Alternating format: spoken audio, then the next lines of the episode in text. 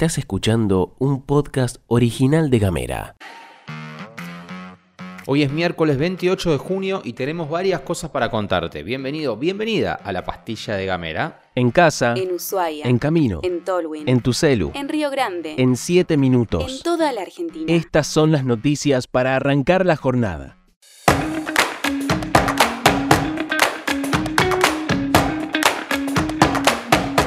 ¿Qué tal? ¿Cómo te va? Buen día. Mi nombre es Gastón Lodos y te cuento que estamos sumidos en la más profunda de las oscuridades en la ciudad de Ushuaia. Mientras grabamos esto te contamos que la información que llega, obviamente si estás en Ushuaia sabes que hay un corte general en toda la ciudad y la información que pudimos obtener directamente desde la Dirección Provincial de Energía es que se frenó la famosa Rolls Royce. A la hora de grabar esto no hay horario para retomar la luz, con lo cual habrá que tener paciencia y prender varias velitas. Y avanzamos en la información y te contamos, le damos continuidad a la discusión salarial en la municipalidad de Ushuaia, que hasta ahora está bastante estancada. Los gremios y el ejecutivo se iban a juntar el lunes, pero según trascendió, la reunión fue cancelada por la gestión municipal. Las negociaciones venían siendo encabezadas por el jefe de gabinete, Omar Becerra, y en ese tren iban a volver a juntarse hoy, pero los gremios quedaron medio calientes por la suspensión, por lo que el SOEM pidió que en esta oportunidad esté presente el propio intendente Uoto.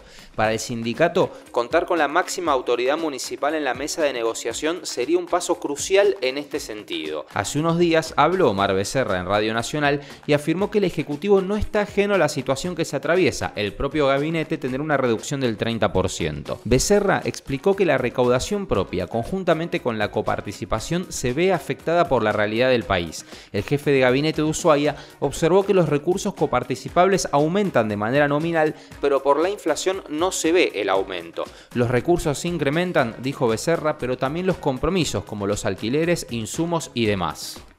Ushuaia y Río Grande son bien distintas, pero hay un sector que viene compartiendo una preocupación por igual, la llegada de Uber a la provincia de Tierra del Fuego. En Ushuaia hoy sesionará el Consejo Deliberante de la ciudad desde las 11, hay que ver qué pasa con el corte de luz, y nos interesa particularmente sobre este tema que se hará una modificación a la ordenanza de 2017 que prohíbe y multa este tipo de servicios. Según pudimos leer, la modificación en la ordenanza consiste en aumentar las multas a través de una actualización de la cantidad de UFA que se le cobran en este caso a un infractor. UFA es la medida de valor que se aplica para las multas. También sabemos que en Río Grande se juntaron los propietarios de patentes de taxis y remises con el municipio de la ciudad, representado por el secretario de gobierno Gastón Díaz. Durante la reunión, Díaz reafirmó el compromiso de las autoridades en la lucha contra el transporte ilegal. Ahí se habló sobre la importancia de concientizar a la población acerca de los riesgos de utilizar vehículos no habilitados, ya que en caso de un accidente, estos carecen de cobertura de seguro para las personas transportadas. Quien también estuvo presente en la reunión fue la legisladora Laura Colazo,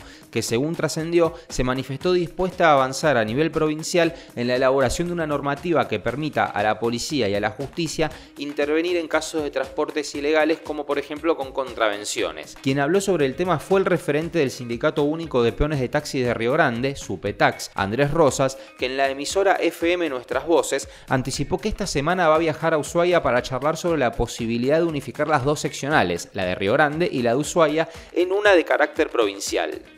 Con información del sureño te contamos que la Federación de Bomberos Voluntarios de Tierra del Fuego elevó una solicitud al Poder Legislativo de la provincia de adhesión a la Ley Nacional 27.629. Esta ley fue sancionada en el 2021 y ya está reglamentada y ofrece beneficios en relación a diversas tarifas y servicios esenciales. En concreto, se establecen beneficios en las tarifas de energía eléctrica, gas natural, agua potable, desagües cloacales, telefonía fija, telefonía móvil y servicio de tecnología de la información a las federaciones de bomberos voluntarios. La normativa nacional contempla un tratamiento tarifario especial para los prestadores de servicios que deberán crear la categoría de entidad integrante del Sistema Nacional de Bomberos Voluntarios. Además, la ley establece un apartado específico relacionado con contingencias y riesgos asociados al servicio de bomberos. En este sentido, se prevén prestaciones tales como asistencia médica y farmacéutica, provisión de prótesis y ortopedia, programas de rehabilitación, servicios de traslados y hasta cobertura funeraria en casos necesarios. Habrá que ver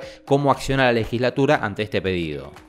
Y con los últimos puchitos de batería de la computadora con la que estamos haciendo este podcast, te contamos que en un encuentro celebrado en la rural durante la convención anual de la Cámara de la Construcción, Camarco, el ministro de Economía Sergio Massa tiró algunos conceptos en relación a la economía nacional y a la relación con el Fondo Monetario Internacional. En sus declaraciones, el principal candidato de Unión por la Patria destacó la necesidad imperante de consolidar el programa exportador como algo que debe ser una obsesión para el próximo presidente de la nación sin importar quién sea. Massa adelantó que en las próximas horas se va a dar a conocer el programa acordado para los próximos seis meses con el Fondo Monetario Internacional y reconoció que estas gestiones, sumados a los 44 mil millones de dólares tomados en 2019, atención a esto, implica asumir metas, compromisos y obligaciones que limitan la autonomía económica del país al atarse a un programa establecido que funciona como ancla. En este sentido, Massa hizo hincapié en que la consolidación del programa exportador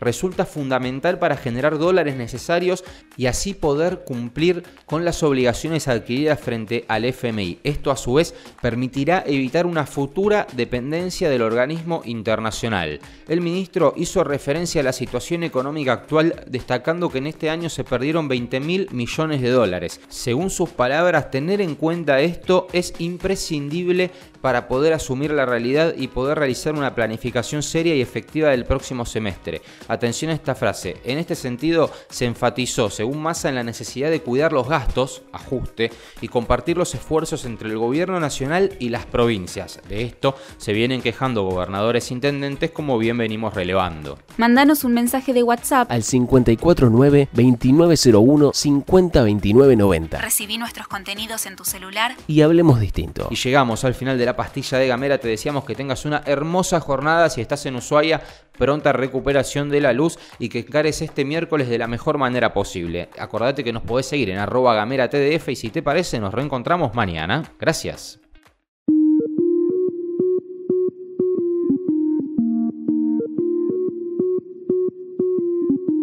Estás escuchando un podcast original de Gamera.